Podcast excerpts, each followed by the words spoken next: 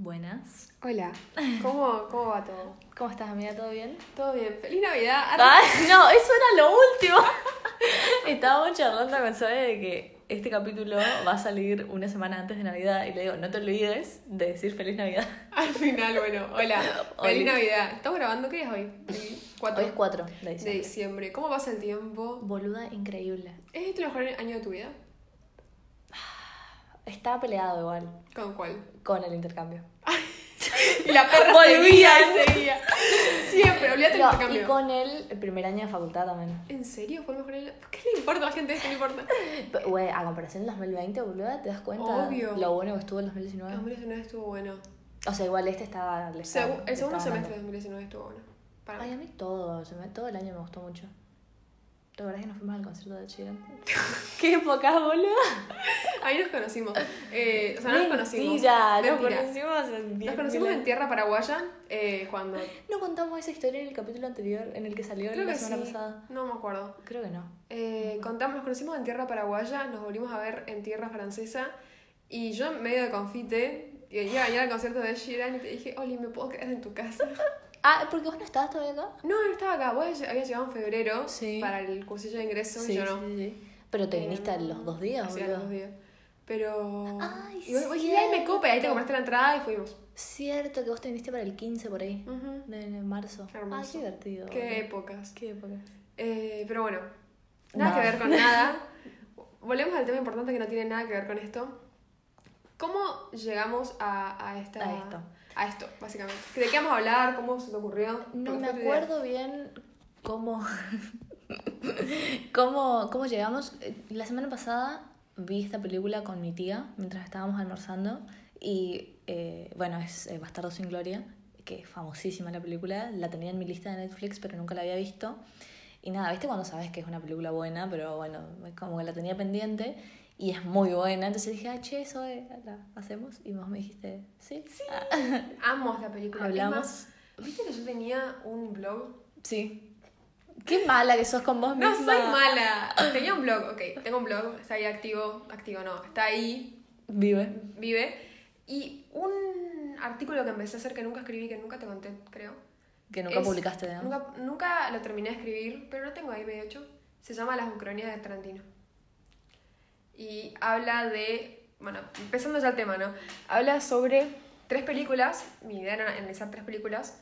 eh, que son Bastardo sin Gloria, eh, Once Upon a Time in Hollywood, que fue la última, y eh, Django sin cadenas, que es otra. Que bueno, para el que no sepa, una ucronía es como una utopía, pero al revés. Es una. Es una, posible, es una posible respuesta a la pregunta de qué hubiera pasado si. Claro, es como un contrafáctico, digamos. Claro, o sea, el contrafáctico es en historia y la ucronía es en literatura. Ah, mira, ok. Es lo mismo. Perfecto. Entonces, eh, básicamente es qué hubiera pasado si hubiéramos ganado la guerra en Malvinas. Hay un montón de libros explicando eso. A Sí. nivel, a nivel u- u- contrafáctico, tipo historia, o sea, gente que analiza, tipo historiadores que analizan la- las Claro, circunstancias eh, eh, hechos reales, digamos. Claro, sociopolíticas, ponele, hay un, hay un, un historiador, no me acuerdo cómo se llama, que hizo un texto hablando sobre qué hubiera pasado si Perón, eh, ¿cómo fue lo que pasó con Perón después de mm, la movilización masiva, ¿te acordás? ¿En qué año fue? ¿56? No, eh, la primera. La primera. Para que lo liberen, Para que de lo liberen. la- en el 45. 45, bueno. Eh, y el loco como que ahí empezó su eh, Sí. furor, por Sí, decirlo de alguna sí, manera. sí, sí, sí, sí. ¿Qué hubiera pasado si eh, el presidente de esa época, o sea, el presidente de facto, hubiera reprimido? Claro. Porque loco, porque no reprimió, los primeros que se juntaron en la plaza, se armó todo lo que se armó y Perón subió tanto como subió. Entonces, el historiador este, basándose en hechos reales, tipo política, economía... Creo que te estás confundiendo con qué hubiese pasado si Perón mandaba a reprimir el levantamiento del 55. C- Creo que te estás confundiendo porque lo tuve que leer por historia. Y que, o sea, Perón estaba todavía en el poder y él se enteró de que creo que era en Córdoba que estaban los primeros levantamientos militares. No, este, es- este es otro igual, pero dale, Ah, bueno. No, no, y qué hubiese pasado si él mandaba a reprimir esos, esos levantamientos, tipo, nunca iba a llegar a Aramburu, tipo, nunca... Claro, no, esto, esto es más antes. Eh, es- claro, es cuando re- ni habían empezado. Claro, ¿qué hubiera pasado si el presidente, que no me acuerdo quién era, eh, No, no me acuerdo. no me acuerdo, pero un presidente era de facto, o sea, Sí, era sí, un sí, militar. Eh, ¿Qué hubiera pasado si ese presidente de facto hubiera reprimido a, a las primeras personas que se, se aglomeraron en la plaza, Sí. porque no reprimieron, entonces, bueno, se juntó toda la gente Sí, que se juntó sí. y tuvieron que liber- liberarlo a Perón y sabe, pasó todo lo que pasó. Entonces, el loco analizando tipo circunstancias sociopolíticas, culturales, qué sé yo, dice, ok, tengo todo esto, esto es una opción factible que pudo haber pasado. No pasó, pero pudo haber pasado. En Ucrania, en literatura es lo mismo. Claro. Es más fantasioso porque es como literatura, ¿no? Claro, sí, sí, sí, sí. sí. No, Entonces- es- no analizan hechos tan reales, digamos. Claro. Entonces, Qué loco. eso es, esta, esta básicamente es que hubiera pasado si Hitler lo, lo hubieran matado unos guerrilleros yanquis. Y terminaba ahí la Segunda Guerra Mundial. Claro. Igual en el- está en el 44, ¿no? Porque la primera escena es en el 41 y después es en el 44. Creo que sí. Sí, me parece que sí. No, es muy buena la película. O sea, buena. como creo que dijimos esto en la película del hoyo y como repetimos siempre, tipo, nosotras no vamos a hablar de la película en sí, digamos, un poco capaz que sí, pero... Cinematográficamente. Claro, cinematográficamente no entendemos un culo, pero eh, como que no- a mí me interesa mucho cómo cuenta la historia sin contar la historia, ¿se entiende? Es como que te mete en, en esa época sin contarte una historia verdadera. Es como que pudo haber pasado, tipo, todo lo que pasa puede haber pasado, excepto la muerte de miles de, de- generales nazis, ¿no? Pero como que todo podría haber pasado, pero no sabes si pasó, ¿entendés? Ay, no es muy bueno. Es que es justamente la, se me ocurre a mí, la crítica, no crítica, el comentario que le pueden hacer a las ucranias, ¿no? Claro. Es decir, de acá a 100 años, obviamente esto no porque es como obvio que Hitler no murió, pero creo que lo hablamos también antes, Sí. eh, no murió así, obvio. Eh, de que si hubiera una película ucrónica sobre la guerra del Congo, o la guerra de Malvinas, incluso para un extranjero, o cualquier otra guerra así, eh, y te dan una, una versión completamente contraria a lo que verdaderamente pasó. Y yo veo eso hoy sin tener context de decir, ok, este general del Congo no murió así, este general, del, este general de Malvinas no murió Sí. así. Capaz creo que es verdad. Claro. Como una toma como una película histórica tipo Dunkirk, digamos. Claro, claro, claro, claro. Bueno, yo antes de verla creía que era una película histórica. Claro, y cuando. O sea, encima viste la primera escena es re, Es re real, fuerte, ¿entendés? Muy boluda. fuerte, es como. Te mete un montón y vos decís, claro, esto fue así, ¿entendés? Tipo. Y después te va la escena de cuando le cortan las cabelleras. ¿Cómo es el, la Las cabellera? calzas, sí. Es que incluso eso podría haber pasado. claro, pero es como un poco Mm. más irreal, Es un poco más claro, o sea, eh, siento que, pero porque nosotros tenemos context de la Segunda Guerra Mundial, Claro. pero si no tenemos context, Te lo crees. que te lo crees, porque han pasado cosas así. Sí, sí, sí, sí. Tipo obvio. gente que, viste, el típico de que en la, no sé en qué época, pero los caciques o gente así, Sí. cortan la cabeza del enemigo, la clavan en un palo en la entrada del pueblo para que sirva como ejemplo. Boluda, nada que ver lo que estoy por decir, como siempre. Pero vos te- tenés más, idea, más o menos idea de lo que pasó en Apple Pi. Vos sos fan de ese tema. No, tampoco tanto, pero, Pero si me, me sabés más que interesa. yo, bueno, es, no sé si alguien sabe lo que pasó, yo tampoco la tengo súper clara, pero es algo así como que era un... Apple Pi Chaco. Napapi Chaco, sí, está, es un pueblito, una aldea que está al lado de Kitlipi, donde estaba poblada enteramente por aborígenes, no, no sé si dice así, nativos, whatever. Eh, y bueno, creo que hicieron una revuelta porque estaban cansados de que le paguen ¿Dónde 2,50. estamos? ¿En qué época? No sé. Pero Al sí lo- princi- tip- claro, en el siglo pasado, O sea, siglo a principios de la década de los 20. hace nada, digamos. Se Claro, sí. en 1800. No, no, no, no, tipo hace menos, o sea, 100 años, ponele. Claro. Hacen una, como un reclamo, una protesta, ponele, y el gobierno del momento, el directorio me parece que era que estaba, o ya era, no sé, creo que era el directorio, manda como a unos generales a que controlen la situación, a que controlen a los esclavos, básicamente, a que sigan trabajando sin quejarse. Y lo que hacen es esto de, los, como que los capturan, los dejan salir y los fusilan. Tipo Margarita Belén. Eh, Estamos dando muchas Chaco referencias. Nada, ver, lean la historia sí. de Chaco.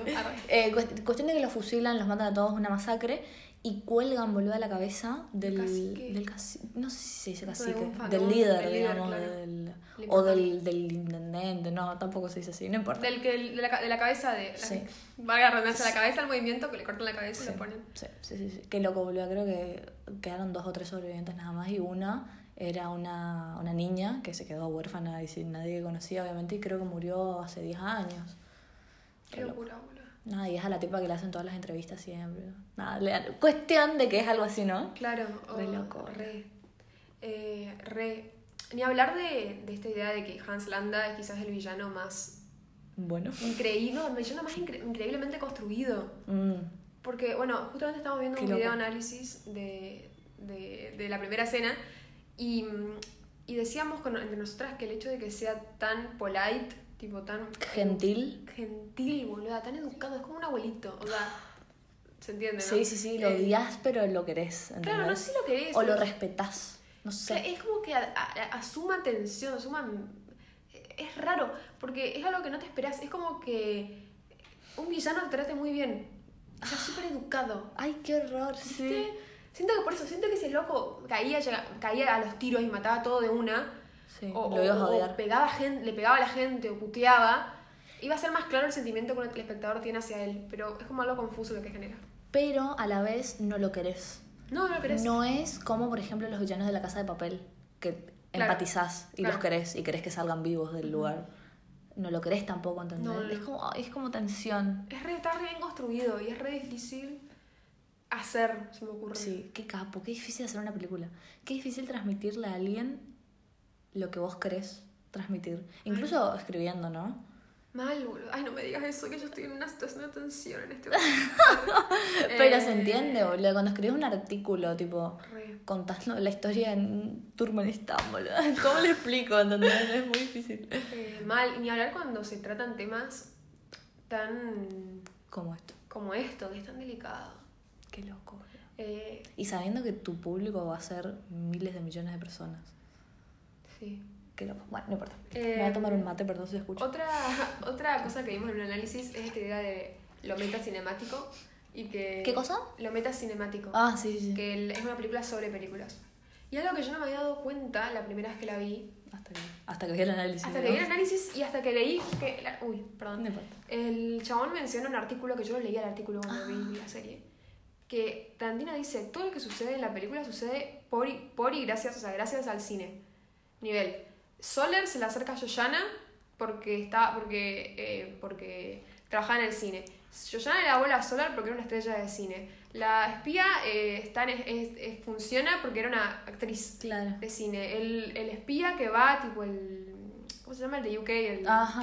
lindo, no sé cómo se llama. El, sí, el. Eh, que es. Michael Fassbender, se llama que hombre. Bueno, Michael Fassbender eh, lo manda, lo, lo convocan porque es experto en cine. Sí, Marcel está ahí porque sabe. ¿Para cuál era manejar- Marcel? Marcel es el amante de Yoyana, tipo el novio. Ah, sí, sí, sí. Está ahí porque sabe manejar la cosa de cine. Goebbels está ahí porque es Goebbels. Claro. Qué locura, ¿eh? Es todo, sí. Sí, no me había dado cuenta hasta que no vi el análisis. Increíble. Bueno, hablando de cómo se le acerca el soldado nazi a Yoyana, eh, era un tema que yo quería discutir, tipo. ¿cuál, qué creías vos de que era como su motivación? Le para- gustaba. le parecía- gustaba a ella. cute, claro. Y no está acostumbrado a que le digan que no. Eh, Re, eso se nota un montón. ¿Viste cuando la cosa, lo último, Al boludo? final que le dice, nadie me dice que no, yo te dije. no Ay, sé qué". ¡Ah! Encima me da mucha bronca porque es como todos los hombres de este mundo. la cancelaban. Pero boludo, muestran una cara de gentil. Sí, se sesión de terapia. Perdón. ¿Qué tenés para compartir, amiga? No, pero boludo, decime. Bueno, no sé si todos, perdón, pero se entiende, ¿no? Como esto de mostrarse amable, excesivamente amable, para conquistarte y una vez que te tienen, te lastiman la re. No, te golpean, no. Pero boludo, decime si no es parte de, de- de los asesinos de mujeres. Ay, me van a cancelar, boludo. Me puedo escuchar reírme porque me río al mute, perdón. Eh, polémico. O sea, entiendo igual. Pero se Siento- entiende el punto, ¿no? Se entiende el punto. Siento que es algo que hacemos todos igual. Tipo. No, no, no todos, nivel para asesinar mujeres. No, no, no, no. Pero todos nos mostramos diferentes situaciones diferentes. O sea, obviamente te vas a mostrar más amable con alguien que te gusta. Lo que hablamos más temprano, boluda, de otro Sí. tema. Off the record. De que uno, eh, cuando le gusta a alguien, uno es más Claro, como que moldeas un poco tu personalidad. No sé si. o La, la, la haces más soft, la haces más... No te voy a contar mis traumas de la primera que te veo. Claro, no, no, tipo, no, obvio. Pero lo que yo voy es que es como excesivamente gentil o como Reventilamos, buena ge- gente Sí, porque le quiere entrar. para conquistarla, para conseguir lo que él quiere, que es que su película se estrene en su cine. No, pero ah, ay, para mí es de antes. eh, importa, la quería conquistar primero Claro. y como forma para conquistarla. me- Ah, la trae. Claro, trajo Ah, lo bueno, cine. ponele, ¿no? Sí. Tipo, hace hasta eso para que ella lo dé bola. Y cuando ella le dice que no, boluda, saca su lado más oscuro, ¿entendés? Tipo, y ay, son, no, no sé si, pero es tan tonto que cuando ella le dice cerrar la puerta, tipo, bueno, tenés lo que querés, se desespera y como un perrito, boludo, se va y cierra la puerta. Es como que son. Es tan vulnerable, boludo. Pero se entiende el punto, ¿no? Eh, sí se entiende. Eh, Qué bronca que me da, boludo. Perdón. eh, no importa. Yo, es que me- a mí me da gracia porque yo sé el contexto de estas, todas estas historias, entonces, nada, eso. Eh, Pero es muy loco, boludo. Sí. Volviendo al, al, al tema de otra cosa que quería mencionar, era esta idea de que mm, el papel de la propaganda, ¿no? De que eh, Sí. naz- el nazi, tipo los nazis, hicieron de la propaganda como una maquinaria, también los rusos, ¿no? Pero Perón, boludo. O sea, Perón no se, no se compara, ¿no? Lo que hicieron, pero Es sí. que es los mismos sistemas, boludo. Yo en arte contemporáneo veía, dimos una clase sobre propaganda rusa y Perón, tipo, usa las mismas tipografías y mismas. eh, que son, no es porque sea Rusia, sino porque funcionan muy bien. Claro. Tipo, las mismas formas de comunicar. Eh, que Mussolini también. Mm, que, que Mussolini Musso- también. que- que- o sea, creo que Perón se inspira mucho en la propaganda fascista italiana. Claro. Eh, sin, Sí, era, era fascista, no era, no era rusa. sí, Pero- o también capaz la rusa, digamos, no sé. Pero sí. Qué loco, sea, ¿no? ¿Cómo funciona? Bueno, nada que ver lo que tuve que traer como siempre, pero eh, en una clase de Relaciones Internacionales Contemporáneas vimos el conflicto de Ruanda. No sé si tenés más un poco idea. de idea. Bueno, es, es complejo, cuestión de que hubo un genocidio de un grupo étnico hacia el otro en el 94. Y, una, y fue un genocidio porque la diferencia entre los genocidios eh, de los países del primer mundo y los del tercer mundo de re es que, por ejemplo, en el primer mundo es esto, el holocausto, digamos. Eh, la Shoah creo que se dice, no. Sí, Shoah. Eh, es que la- lo hace el Estado. En cambio, cuando en los países pobres, donde no hay, el Estado no tiene tanto, tantos recursos, eh, lo que necesitaban en Ruanda era que la gente salga a matar A a otra los gente. enemigos, entre Claro. comillas, a, lo- a los otros, a los que son distintos, a los que hay que matar, a los que el Estado quiere que se eliminen. Entonces lo que hicieron para, con- para convencerle a la gente de, de que se tenían que defender porque estaban en una situación de peligro, era mediante la propaganda. O sea, fue un año o fueron meses, no me acuerdo, eh, donde todos los días en la radio les decían sí porque, no sé, es como... Tal grupo, claro, eh, se llamaban los Tutsis y los Hutus. Porque los Hutus nos van a, los Tutsis nos van a ir a matar y porque ellos tienen la ayuda internacional y porque y así los taladraron hasta que hubo una pequeña masacre de o sea el- un ejército Tutsi R, eh, mató a una pequeña población Hutu pero muy pequeña tipo fue como una guerra Mm. y ahí explotó todo y los mataron todos boludo Qué locura. Es que el poder de la propaganda es re loco y uno lo ve re alejado de uno. Tipo, uno ve una película nazi y es como, "Oh, boludo, ¿no te diste cuenta que te estaban controlando? Pero es que nos controlan ahora también. claro O exactamente sea, boludo por ejemplo, me acuerdo que en una clase de sociología y medios de comunicación hablábamos sobre la manera en la que ahora no es tanto, o sea, en cuanto a las noticias en redes, que uno no lee el diario, o sea, uno se entera de lo que pasa por redes, ¿no? sí Eh, el hecho de que algo no aparezca en redes mm, lo, lo hace que no exista. Tipo, si no aparece en redes, no existió. lo invisibiliza Lo invisibiliza un montón. Entonces, eh, qué loco pasa también cuando hay femicidios, ponele, y divulgan la cara de- del chabón. sí Y es como, claro, o sea, en dos días va a desaparecer este y lo van a tapar otras noticias peores, y peores, y peores, y peores. Eh, pero porque así funciona. sí Y, y es re loco porque eh, el hecho de que no esté en agenda, en la agenda del día a día, sí de la opinión pública digamos. claro, hace que no se pueden, puedan, puedan generar acciones que salgan de la virtualidad en la acción real. Ejemplo, un juicio al que la. Porque el tipo está la cara por todas partes, podrían buscarlo y hacer un juicio. sí ¿Por qué no pasa eso? Qué loco, boludo. Qué loco, el poder de convencimiento a mí me, me sorprende un montón. Mal. Bueno, o sea, Perón, una de las cosas que hizo, eh, tipo, a- al democratizar el bienestar, de- que, que así se, se lo llama, digamos, eh, o sea, además de darle a un montón de gente un montón de oportunidades, les dio radios a todos. Entonces, claro, el tipo iba, hablaba en la radio Claro. y era como el único entretenimiento que tenía la gente. Es como de no tener nada, tener una radio, vas, la prendés y tenés a Perón hablando. Es como por defecto lo escuchás, ¿entendés? Ujú. Qué loco.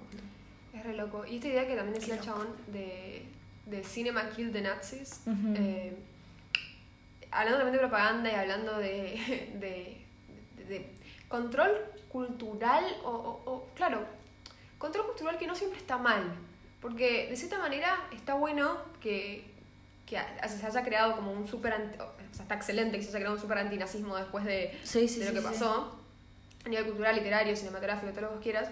Eh, entonces lo que decía Tarantino y lo que el statement de la película es el cine mató a los nazis en la película, en la ficción, pero también el cine, el cine y los productos culturales mataron a los nazis en la realidad. Claro, pero el post eh, Segunda Guerra Mundial. Claro, o sea, Mata lo que a- es metafórico en la película es lo que pasó en la realidad, más, Claro. más diluido, por Sí, decirlo de alguna sí, sí, manera. sí, Eh, nivel, siempre los nazis son los malos. Sí.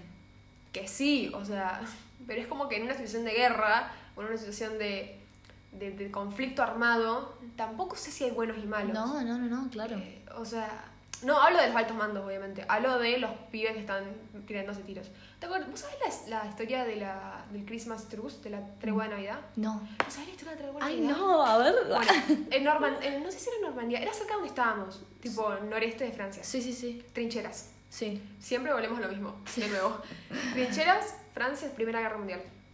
Sí, en 1914, Navidad. Ujú. Estaban, claro, estaba la tierra de nadie, Ujú. mi pueblo, arre.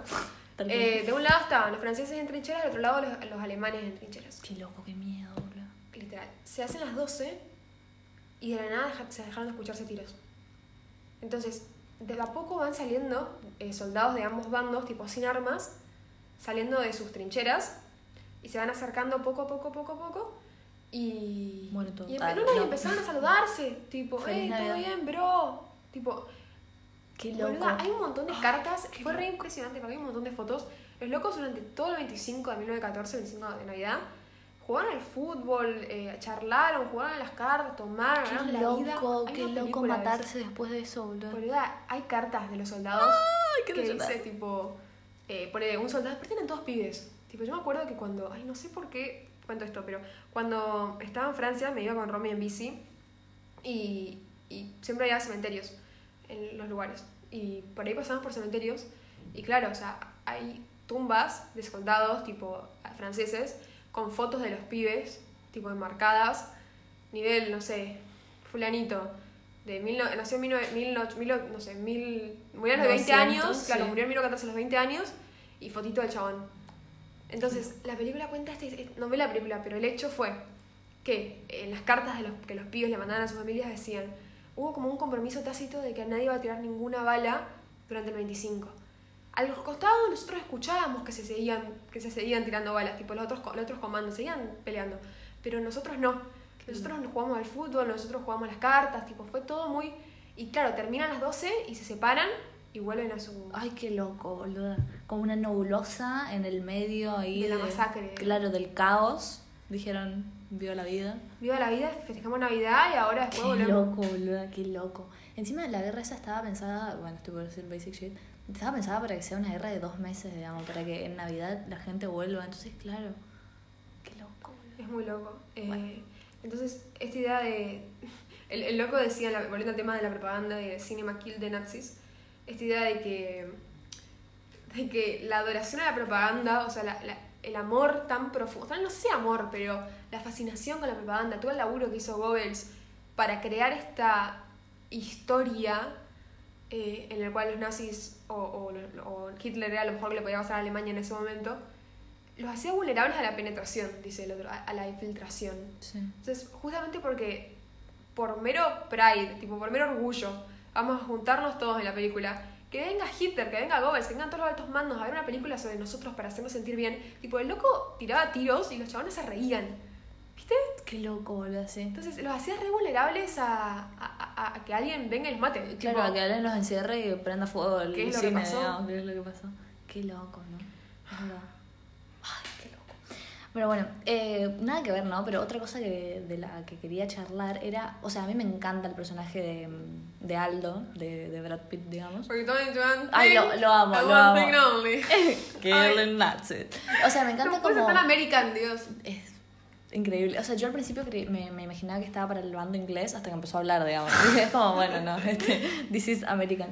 Me gusta mucho porque, o sea, el, el hecho este de ser el, el jefe de un grupo judíos norteamericanos que se dedican a matar nazis, me parece muy representativo de lo que no hay que hacer. No, como de lo que, de lo que no sirve hacer.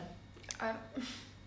A ver. Aparte de matar, todos. No, no, obvio, no. Estamos no, hablando no, de no por eso, sino el hecho de querer, como te sentís que nadie está haciendo nada, entonces vos querés agarrar las armas o, o querés hacer algo vos, digamos, como no te gusta lo que está pasando, entonces querés ser parte del cambio, pero acudís a la violencia, ¿entendés? Es como, bueno, él en vez de ir y hacer lobby en el Congreso de Estados Unidos para que, eh, eh, ah, bueno, no igual en el 44 ya estaban, pero ponerle que esto haya sido antes, hacer lobby para que vayan a la guerra, Estados Unidos vaya a la guerra y ayude a que es- caiga el imperio nazi, arre, o, o, o- o un cambio más estructural en el sentido de, bueno, por más de que vos mates a 10 soldados nazis, van a a venir 100. otros 10, digamos. Viste que decían que cada uno me dé 100 naz- Nazi scalps. Claro. 100 cara- cabeceras de nazi. Y ponerle que eran O 10 de 800, ellos. claro, mil. Ponerle mil nazis. Van a venir otros mil, digamos. Pero, Claro. o sea, eso es lo que voy. Es como que por más de que ellos quieran y tengan la intención y que como que te compran encima porque son simpáticos, es como que no es la solución, ¿entendés? Na- y como que se ve también eso en la película de que la única solución es de que muera Hitler. Tipo, Y, y la única solución al final es que Hans se rinda. Hans Claro. Landa se rinda. tal cual. Pero de cierta manera lograron que Hans Landa se rinda justamente porque eran ocho crazies que se animaron a hacer eso. Claro, bueno, eso es lo que te muestra la película. La- es todo ficción. ¿no? Todo ficción, claro, Sí, pero, sí. o sea, en la vida real los, lo capturan al tipo Ah, y no se van a entregar, lo van a matar y ya está. Claro. A eso es lo que voy, ¿entendés? Es como, es como, es como un poco lo que pasó en los 70 acá, digamos, que estaban tan descontentos con la situación que vienen unos pibes que, que con toda la intención del mundo, con toda la buena onda que querían cambiar, y en vez de ir y fortalecer las instituciones democráticas para hacer el país mejor arre, o no, qué sé yo, van, agarran las armas y empieza una espiral de violencia que termina en algo peor de lo que ya estaba, ¿entendés? Esto porque eran ocho y capaz que no podía encontrar un- una institución grande como el, como el nazismo, digamos, pero ¿se entiende el punto? Sí, siento igual que, loco, ¿no? Que son medidas desesperadas en tiempos desesperados. Claro, sí, sí, sí, sí. Lo mismo que pasó en Cuba, o sea, es. Viste que ellos dicen, somos una guerrilla. Sí, es que ellos se definen así. se definen como guerrilla y. Y es loco porque. No, no sé si es más rápido, ¿no? Yo siento que cualquier persona que quiere un cambio piensa primero en la vida institucional. Y la- lo piensa, piensa en la vida institucional, tipo normal, ok, ¿qué hago? Me convierto en senador, me convierto dentro del Congreso, me me postulo para presidente, no sé. Pero ven, las, ven todas esas puertas cerradas, que por ahí puestas están cerradas o por Sí. ahí ellos ven las ven cerradas, que deciden recurrir a la violencia y, y se mete esta idea que hablamos también en el capítulo de los 70, ¿no? De los dos, demonios, de decir, bueno, eh, hay dos, o sea, nosotros reprimimos porque ellos, ellos atacan, nosotros atacamos porque ellos reprim- reprimen y nos Claro, y... matamos a todos.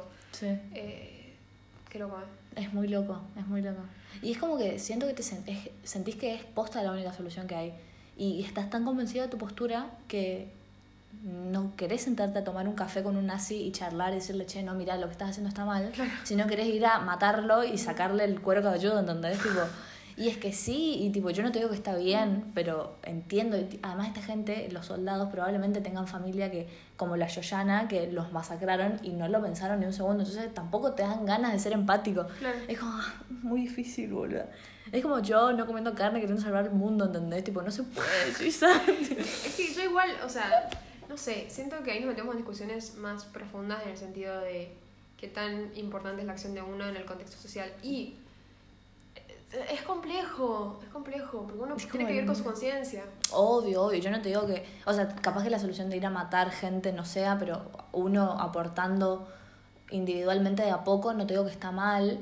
Pero es esto, es como, por más de que vos mates a 100 nazis, van a venir otros 100 porque la familia donde se crearon esos 100 siguen creyendo que los judíos son lo peor que les pasó, ¿entendés? Como Claro. se necesita un cambio estructural, ¿entendés? Eso es lo que voy. Ah, nada, igual está buenísimo, lo vamos Aldo. Eh, sí, sí, sí, siento que eh, Es genera muy bueno. discusión, genera debate, así que está bueno. Y por es- eso me gusta, por eso me encanta la película. Y es un ejemplo, o sea, es un ejemplo en el sentido de que es un...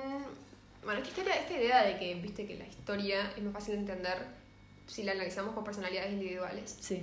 Eh, o sea, este es un pedacito muy chiquito de la historia. Suponiendo que esto fue real, ¿no? Pero Claro, ponele. habrá, habrá habido un Aldo Rein, un yankee que, que fue a, a pelear a Francia. Sí. Probablemente hubieran un, un montón. Eh, pero es algo muy chiquito que fue parte de un sistema más grande, ¿no?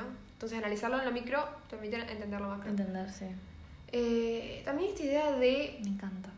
Es hermoso.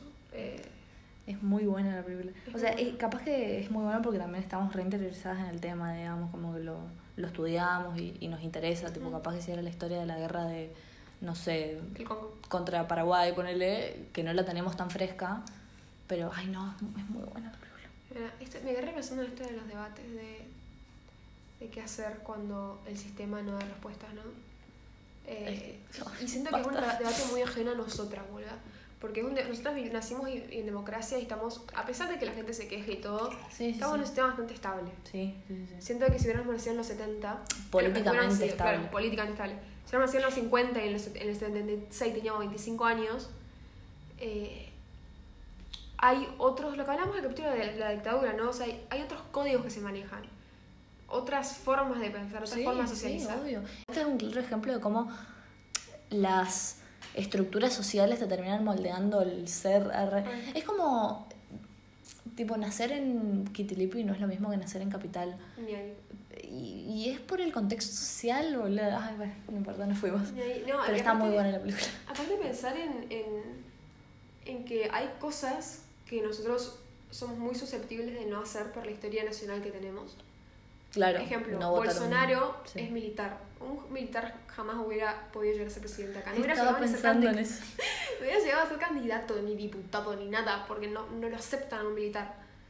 Eh, ponele, yo tenía una compañera de. de- la chica que viene de intercambio en, en- Alemania, Sí. que viste que después de la Primera Guerra Mundial hubo una fuerte política en Alemania de antinacionalismo. Nivel, no vamos a, a- a adorar a las banderas, no vamos a adorar a las personalidades, porque esto, esto multiplicado al mil, nos llevó al nazismo.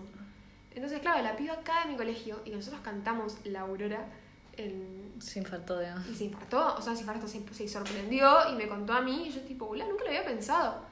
Nosotros no lo hacemos en plan nacionalismo, lo Claro. hacemos porque es algo normal. Claro, es un. Es un En nuestro, entre comillas, ¿no? En nuestro sistema de creencias. ¿eh? ¿Cómo, ¿Cómo sería una tradición, digamos? Claro. Lo hacemos. Pero porque nosotros tenemos esa historia, ese, ese trauma colectivo, fue el nazismo, pero sí tenemos el trauma colectivo de la dictadura, por ejemplo. O el trauma colectivo de la guerra de Malvinas. No, o tenemos el trauma colectivo de haber sido dependientes de un país que necesitábamos adorar una bandera para diferenciarte de que no sos España. digamos. Claro, literal. eso. Eh, tenemos esos traumas colectivos. Y esos traumas colectivos determinan tus acciones diarias individuales. Y hay que tener muy en claro eso. Qué loco, boludo. Tiene nada que ver con el Bastardo sin gloria esto. No, no, pero sí, boludo. Arre, bueno, no, es justo eso no, pero es muy bueno, boludo. Eh, no sé. No, o sea, bueno, después cine- cinematográficamente lo que estábamos viendo de la primera escena del suspenso y todo es como, wow, ¿no? Como qué capo este tipo. Que yo no entiendo nada, cuando- que capo Tarantino, ¿no? Capo. Que- sí, sí, sí, no, que capo Tarantino, el director. Eh, Es como esto que estábamos diciendo al principio de cómo hacer para transmitir lo que él quería transmitir. ¿Vos, vos sabías que estaban los judíos abajo ah, cuando empezaste a ver la cena? ¿Sabés que estaban ahí? No, pero me imagino. ¿Sabes qué pensé yo? Que viste que él, el Landa sería, eh, se queda muy. La queda mirando mucho a la última chica. Yo dije, esta es judía. se me ocurrió. Ah, tipo que, que una de las hijas en realidad no era la hija de él y que era una judía, pero el que estaban abajo no me imaginé.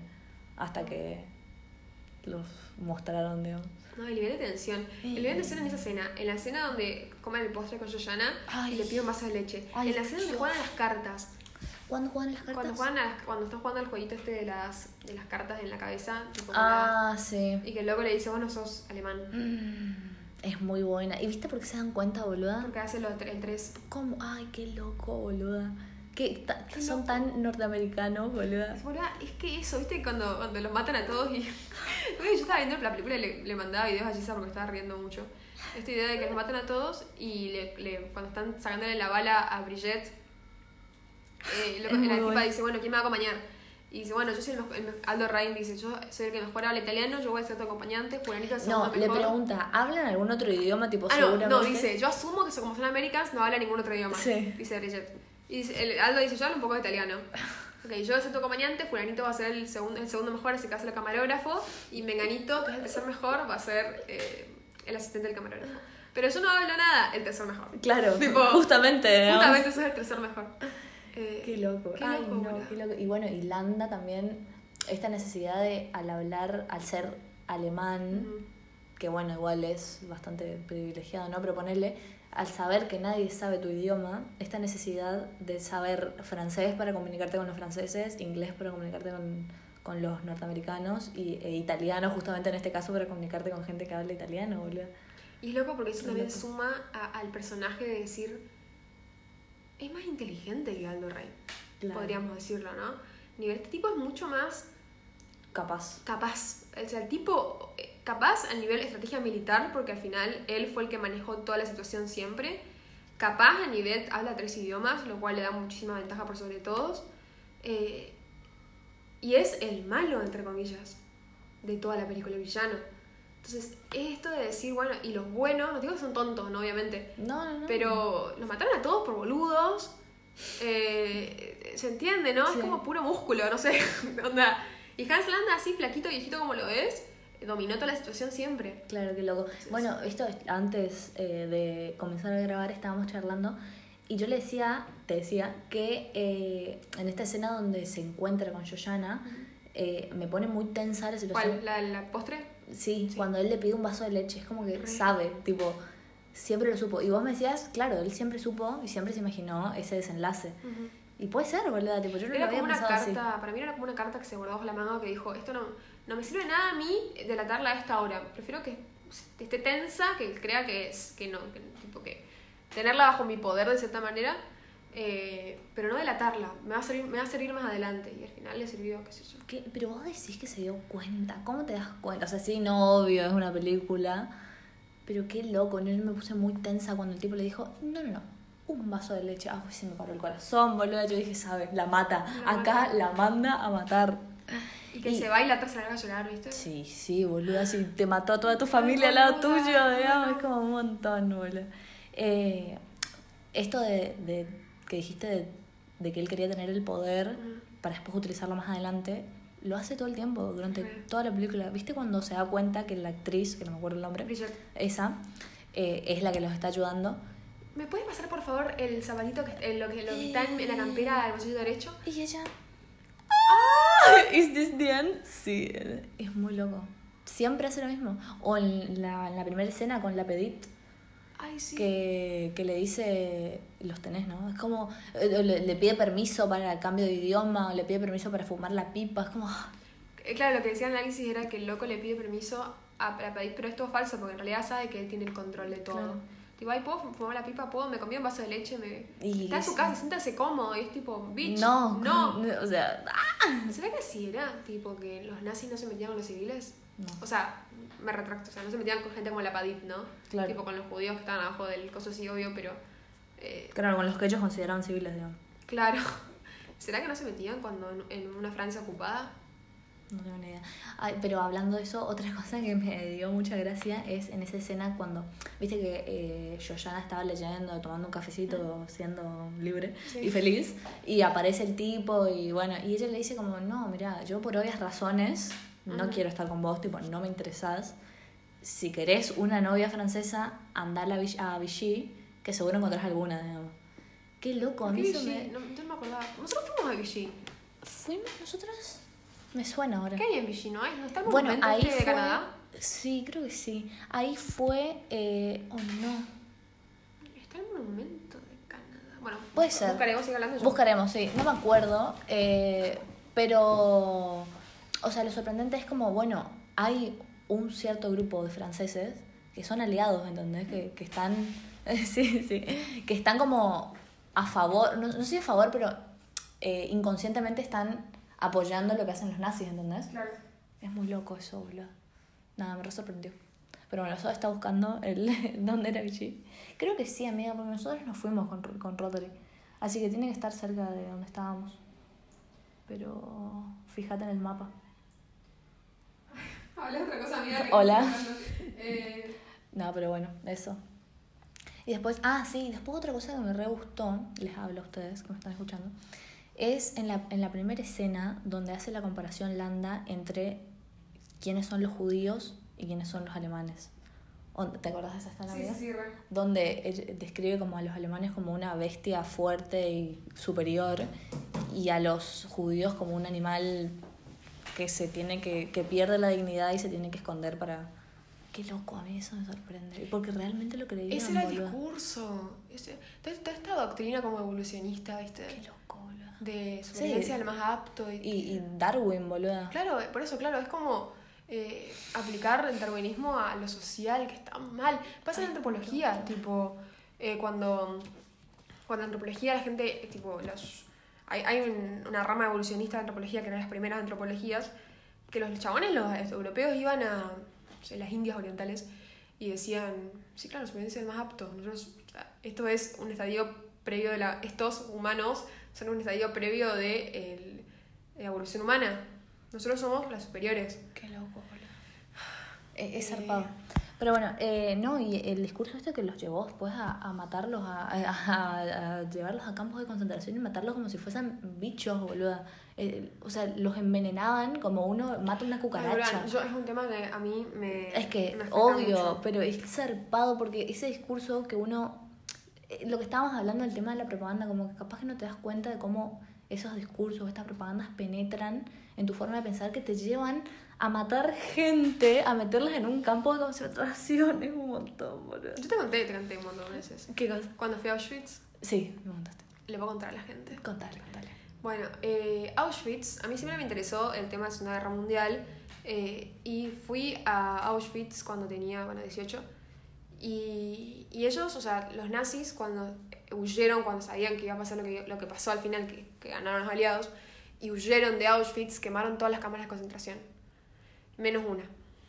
Y cuando entramos a esas, bueno, yo no te explico el frío, o sea, ya hacía frío fuera, pero estaba helado ahí adentro. Y no creo que sea por una cuestión física meteorológica, creo que ahí hay una energía. Sí.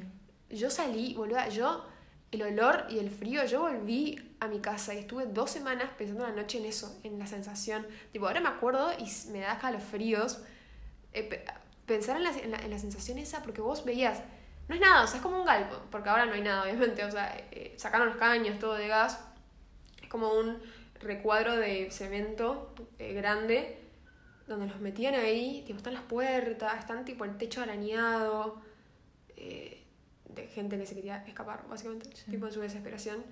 Entonces, eh, no sé, pensar que los humanos también le hicieron eso a otros humanos, no Claro. eran aliens los sí, nazis. sí, sí, no. Y Como no eran aliens los yankees en, en Vietnam, o sea, Claro, como no eran aliens los, eh, los militares de acá, o sea, es como que son todos loco. humanos. Es muy loco. Con la ESMA también fuimos... Ah, Bueno, sí, eso estaba pensando, como en la ESMA también. O sea, no sé, no sé si yo no sentí frío ponerle o cosas así, pero es como la sensación de imaginarte a una persona estando ahí. ay, no, Ay, me, me no, da... horrible, boludo, es muy Porque uno, uno lo- ve re lejos, o sea, nosotros que nacimos en democracia lo vemos tan lejos que, o que nacimos en un sistema mundial bastante estable, o sea, aún si hubiéramos nacido en la Guerra Fría, era un sistema estable. Esta- o sea, Sí, in- sí. inestablemente estable, podemos decirlo. O, o estamos rodeadas también de un contexto donde no se mata gente, como no es que vivimos en una favela, ponerle, ¿entendés? Claro. Donde la Pero de última está eso sería, eso sería más, eh, incluso en las favelas, pasa que es más esporádico que como asesinamiento, tipo asesino Sí, sistemático. sistemático. Ay, Eh, pero hay un montón de mecanismos a nivel sociales y psicológicos que hacen que las personas, esto, el discurso de la rata, ponele, que ellos posta creían que era así. Qué loco. Encima eso es algo, porque hay, eh, por ejemplo, poner el nacionalismo, cosas así que, que se, se me hace, ¿no? Que son como más rápidos, penetran mucho más rápido en el... Pero esto de creer que la otra persona no se merece vivir, es un discurso que lleva años, boluda. Tipo, son 40 años, Ujú. 50 años donde uno tiene que estar ahí como una gotita, ¿viste? Que Claro. va, que va, hasta que le entra y pum.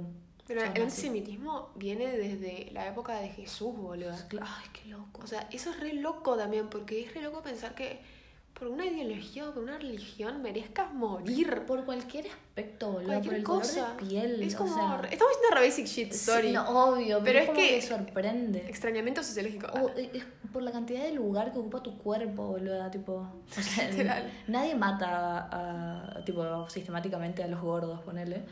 Pero la discriminación, No, siento revelando obviedades, digamos, que pero son- se entiende, ¿no? Es cuando uno se pone a pensar, si uno se aplica, uno lo aplica a su propia vida, a nivel. Qué loco que mañana alguien diga, toda la gente que tiene los ojos marrones merece morir. Claro. Tipo, bitch, yo no decidí tener los ojos Bueno. marrones primero. Segundo, si lo hubiera decidido, ¿qué te importa? No te afecta. Tercero, eh, ¿qué? Tipo, no O ponerle- correlation. O ponerle que un día, mañana, diga, no, todos los de Chaco mueren. Literal. ¡Fuck, boluda! Ay, qué Literal. loco, bro. Pero bueno, yo cuando por ahí me cuesta entender los genocidios o cosas así, pienso en eso, tipo, algo que me afectara a mí que yo no tengo control.